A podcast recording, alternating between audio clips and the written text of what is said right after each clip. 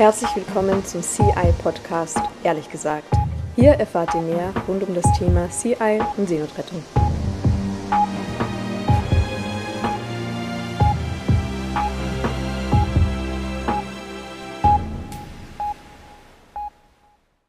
Hallo liebe Leute und willkommen zu einer neuen Folge unseres Bordfunk, wo wir ja quasi einen direkten Draht zum Schiff herstellen. Allerdings geht es heute nicht um die Alam Kurdi, sondern es geht um unser neues Schiff, die CI-4. Und dafür habe ich mir heute schon wieder Kai eingeladen, denn Kai ist nämlich gerade auf der CI-4 und zwar in der Werft, denn die CI-4 befindet sich eben gerade in der Werft zum Umbau und zur Aufrüstung für ihre erste Mission. Herzlich willkommen nochmal, Kai, und danke, dass du dir Zeit genommen hast. Vielen Dank, Sophie. Ich freue mich sehr, da zu sein und berichten zu können, ganz hautnah hier aus der Werft von unserem neuen Schiff, der CI4. Ja, wunderbar. Äh, wie gesagt, äh, das Schiff befindet sich gerade in der ähm, Werft und du bist jetzt extra dorthin gereist, um auch mal ein bisschen mitzuhelfen und auch für uns zu berichten. Vielleicht kannst du aber trotzdem noch mal ganz kurz erklären, äh, was du eigentlich generell so machst bei CI und auch was du jetzt konkret in der Werft zu tun hast. Sehr gerne, genau. Ähm, der eine oder die andere wird mich vielleicht schon kennen, weil ich im September auch mit auf Mission war und weil ich für CI die Lokalgruppen betreue. Also ich bin seit etwas mehr als einem Jahr bei CI aktiv und seit einem halben Jahr auch angestellt im Bereich Mitglieder und Ehrenamt und koordiniere die Lokalgruppen und das ehrenamtliche Engagement, das CI an Land hat. Ja, genau. Du sagst gerade das, das tolle Stichwort Lokalgruppen. Wir sind nämlich alle wahnsinnig stolz auf unsere Lokalgruppen. Die haben nämlich über 70.000 Euro an Spenden gesammelt. Deshalb mal großes, großes Shoutout an alle Regionalgruppen. Ihr seid echt klasse. Ja, das ist genau die richtige Stelle hier. Vielen Dank, Sophie. Ähm, ich kann das nur äh, nochmal wiedergeben hier oder äh, das Lob weitergeben an die Lokalgruppen, die echt wahnsinnig äh, Tolles geleistet haben im, im Dezember. Letztes Jahr im Mai hatten wir, glaube ich, noch fünf Lokalgruppen für CI. Mittlerweile haben wir äh, 20 Lokalgruppen und die nächsten sind gerade auch schon in der Gründung. Es ist also wahnsinnig, dass es so viele motivierte Menschen gibt, die sich gerade mit uns für Seenotrettung einsetzen, neue Gruppen gründen und eben auch diese Spendenaktion im Dezember gestartet haben und über 70.000 Euro haben sammeln können. Ähm, ja, also an dieser Stelle nochmal ein ganz großes Lob und auch ein großes Dankeschön an euch alle. Ihr seid spitze. Ja. Applaus, Applaus. So, ähm, unser eigentliches Thema ist aber, wie gesagt, die Werft. Deshalb kommen wir nochmal darauf zurück. Ähm, vielleicht gibst du uns mal so ein, so ein generelles Update, so einen Überblick, weil ich denke, viele Leute fragen sich gerade, wie sieht es denn eigentlich aus mit der CI4? Ja, auf jeden Fall gerne. Wir haben das Schiff ja im letzten Jahr ähm, gekauft und waren dann als allererstes in Polen in der Werft und haben das Schiff ins Trockendock gelegt. Das heißt, es kommt dann komplett aus dem Wasser. Und da wurden erstmal erste Arbeiten außen, vor allem am Schiff gemacht, um das Schiff ähm, ja erstmal wieder vernünftig seetauglich zu machen. Und danach ist das Schiff dann ähm, zurückgefahren worden nach Deutschland. Und hier sind wir jetzt in der Werft und bauen jetzt das Schiff eben vom ehemaligen Versorgungsschiff, das es mal war, zu einem Seenotrettungsschiff um. Und da müssen verschiedenste Arbeiten passieren. Was in den letzten Wochen und Monaten vor allem passiert ist, seitdem wir im November hier hingekommen sind, ist, dass wir vieles deinstalliert haben und äh, weggenommen haben, was wir eben für den Zweck des Seenotrettungsschiffs nicht brauchen. Ähm, gerade im äußeren Bereich ist da einiges weggekommen. Oder ich kann mal vielleicht ein Beispiel geben. Ähm, unten drin im Schiff war eine große, ähm, also eine Riesentrommel, wo Kabel oder Draht aufgedreht ähm, werden konnte, die wir für unsere Rettungseinsätze natürlich nicht gebrauchen. Und solche Dinge müssen dann eben alle deinstalliert werden. Das ist vor allem in den letzten Wochen und Monaten passiert. Und ähm, genau, jetzt in den nächsten Wochen geht es eben vor allem darum, jetzt neue Dinge zu installieren und die Dinge so auszubauen, wie wir sie dann für die Einsätze brauchen. Klingt ja nach einer tollen Crew, die ihr da beisammen habt. Jetzt wäre natürlich auch so eine Frage, wie wird man eigentlich Teil der Werft-Crew? Und was muss man dazu können? Da gibt es ganz viele verschiedene Fähigkeiten, die man haben kann oder die wir hier brauchen. Man kann sich da bewerben über ähm, unsere Homepage und ähm, es gab auch ganz viele Menschen, die sich eben im November und Dezember beworben haben und Von denen sind ganz viele jetzt in den letzten Wochen oder Monaten auch hier in der Werft gewesen und haben mitgeholfen. Es ist so, dass wir verschiedenste Arbeiten auf dem Schiff machen, sowohl äh, außen als auch innen. Und das geht vom Schweißen über ähm, Schreinerarbeiten bis hin zum Malen und aber natürlich muss hier auch äh, geputzt werden etc. Und deswegen organisieren wir uns hier in verschiedenen Teams.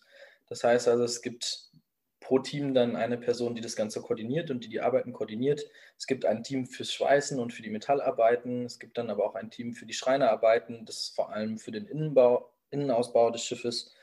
Und genauso gibt es aber auch ein Allround-Team, das die anderen Aufgaben, die irgendwie anfallen, so macht. Und diese Teams besprechen sich dann jeden Tag neu und teilen die Aufgaben auf. Und da brauchen wir eben Hilfe aus ganz vielen verschiedenen Bereichen und haben jetzt auch hier eine ganz bunte Mischung von Menschen mit den verschiedensten handwerklichen Fähigkeiten und den verschiedensten Hintergründen ähm, an Bord. Manche, die schon häufiger Offizier in der Werft waren, andere, die aber auch zum ersten Mal hier sind. Manche, die schon auf Schiffen häufiger gearbeitet haben, aber auch viele, die zum ersten Mal tatsächlich auf so einem Schiff mitarbeiten. Jetzt bin ich mal frech und äh, frage dann mal einfach, warum dauert das so lang? Ne? Also was muss da jetzt eigentlich alles noch gemacht werden? Erklär uns das mal ein bisschen, weil ich glaube, viele Leute, die nicht viel Erfahrung mit einem Schiffsbetrieb haben, die können sich vielleicht gar nicht so gut vorstellen, was da tatsächlich alles geleistet werden muss. Ja, ähm, das sind einfach viele verschiedene Dinge, die an dem Schiff umgebaut werden müssen. Zum Beispiel brauchen wir, um die Gäste versorgen zu können, einen, äh, ein Hospital, eine Krankenstation, wir brauchen aber auch eine Guest Kitchen, also wo man für eine große Anzahl von Menschen kochen kann und die versorgen kann. Ähm, wir mussten aber auch die Reling austauschen, das haben wir gemacht. Es werden Container installiert, wo ähm, wir Dinge lagern und auch Menschen unterbringen können. Und so gibt es verschiedenste Dinge, die hier installiert und umgebaut werden müssen.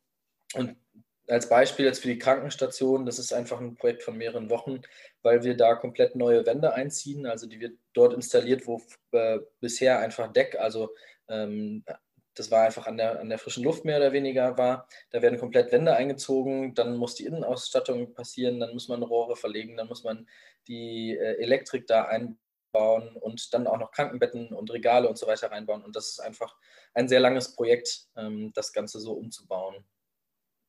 Das heißt, sogar mit so vielen fleißigen Händen, die damit helfen, dauert es einfach trotzdem sehr lang. Genau, weil man eben erstmal einige Dinge deinstallieren musste und wegnehmen musste, bevor man die neuen Dinge installieren kann, zum einen. Und zum anderen, und das ist auch noch ganz wichtig, ähm, wir sind auch noch dabei, dem Schiff die deutsche Flagge ähm, zu, ähm, also das unter der deutschen Flagge zu zertifizieren. Das gibt dann verschiedenste Schritte der Zertifizierung. Also das ist auch auf der rechtlichen Seite noch ähm, kompliziert und auch das muss eben noch alles passieren, damit wir dann die richtigen Zertifikate haben, wenn wir auf die erste Mission starten. Ja, und der Sinn des Ganzen ist, so habe ich das verstanden, dass wir eben möglichst gut ausgerüstet sind und vorbereitet auf alle Eventualitäten, die uns ähm, dann begegnen könnten. Korrekt? Genau, auf jeden Fall. Ähm, wenn wir dieses Schiff jetzt ausrüsten, dann rüsten wir das so gut aus, wie wir können um auch eben in ähm, Italien keine Probleme zu bekommen, hoffentlich, wie es ähm, leider in, in, letzter Zeit immer häufiger für Seenotrettungsschiffe passiert ist, dass sie eben blockiert werden von den italienischen Behörden. Hm. Und ähm, was gibt es eigentlich sonst noch so Unterschiede zur Alan Kurdi. Also ich weiß beispielsweise, dass die Alan Kurdi ungefähr 38 Meter lang ist und das neue Schiff ist jetzt um einiges größer. Ich denke 55 Meter. Bitte korrigiere mich, falls es falsch ist. Ähm, und was, was ist sonst noch so neu an der CI4? Ja, also den wichtigsten Punkt sprichst du schon an, die Größe. Und von 38 auf 55 Meter hört sich in der Länge schon nach einer Vergrößerung an, aber gerade ist das Schiff auch deutlich, deutlich breiter. Und ähm, ja, wenn man nicht davor gestanden hat und ähm, die beiden Schiffe mal im Vergleich gesehen hat, dann, dann ist es schwer, sich vorzustellen, wie viel größer dieses Schiff wirklich ist. Vielleicht sieht man es auf den Bildern im Internet. Also ich war ja vorher im September auf der Alan Kurdi und als ich beim neuen Schiff ankam und das gesehen habe, ähm, dann kam ich erstmal wirklich aus dem Staunen nicht heraus und ähm, der Wow-Effekt. Ja, wirklich, genau. Ähm, und ich ja, war total begeistert oder bin total begeistert ähm, von der Größe dieses Schiffs. Dass uns einfach ganz viele Möglichkeiten gibt, die wir vorher nicht hatten. Also wir haben eine sehr, sehr große Decksfläche. Das heißt, wir haben mehr Platz, wo wir ähm, die Menschen, die wir retten, unterbringen können. Wir ähm, werden auch versuchen, eben die Zertifizierung als Rettungsschiff zu bekommen. Und das gibt uns eben dann auch im Einsatz deutlich mehr Möglichkeiten, dass wir zum Beispiel nach einer Rettung nicht direkt aufbrechen müssen, sondern vielleicht noch für eine kurze Zeit auch im Einsatzgebiet bleiben können, um weitere äh, Boote aus Seenot retten zu können. Und deswegen muss man schon sagen, ist dieses neue Schiff ein sehr, sehr großer Schritt nach vorne für CI und aus meiner Sicht auch vor allem das richtige politische Zeichen. Denn also das ist es ganz klar, ein politisches Zeichen. Ähm, es wird in, gerade in 2020 sehr viel dafür getan, um CI und auch andere Organisationen von der Arbeit abzuhalten. Und ähm, ja, es werden Menschen im Mittelmeer ertrunken, äh, ertrinken gelassen. Und das ist jetzt unsere Reaktion, ein ganz klares Zeichen. Wir können nicht dabei zuschauen, wie Menschen an unseren Außengrenzen ertrinken. Andere scheinen das zu können. Italien, die italienischen Behörden scheinen das zu können, die Europäische Union scheint das zu können. Wir können das nicht, dabei zuzusehen, wie Menschen ertrinken. Und deswegen schicken wir jetzt ein größeres Schiff, ein geeigneteres Schiff und werden weiter dafür kämpfen, dass die Solidarität nicht an den Außengrenzen der EU endet. Ja, das ist doch mal eine sehr schöne Zusammenfassung, Kai. Vielen Dank dafür. Ich kann das, äh, kann dem nur zustimmen. Ähm, Gibt es vielleicht jetzt abschließend noch irgendeine Botschaft aus der Werft an unsere Zuhörerinnen? Ich meine, du hast zwar gerade es sehr schön formuliert, aber vielleicht gibt es noch irgendwas, was du uns noch mitteilen möchtest. Ja, also nachdem ich ja gerade das politische Statement vielleicht schon gegeben habe, ähm, nochmal ein Dankeschön an alle, die uns in 2020 unterstützt haben und die uns auch weiter unterstützen.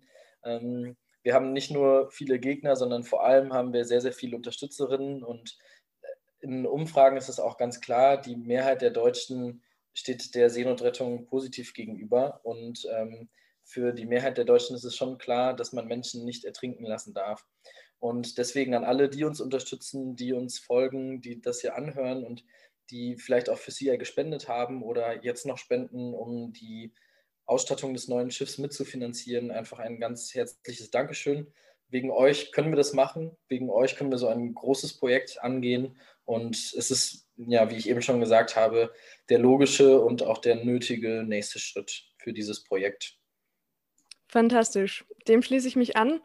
Großes Dankeschön an alle unsere UnterstützerInnen, auch an die gesamte Werftcrew natürlich, die Lokalgruppen und äh, alle, die uns sonst noch weiterhelfen.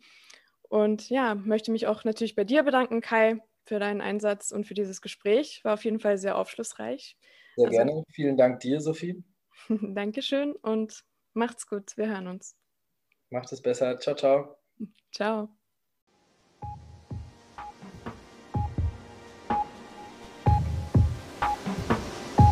Liebe Freundinnen und Freunde von CI, vielen Dank fürs Zuhören. Mehr Infos findet ihr auch auf unserer Homepage unter www.c-i.org.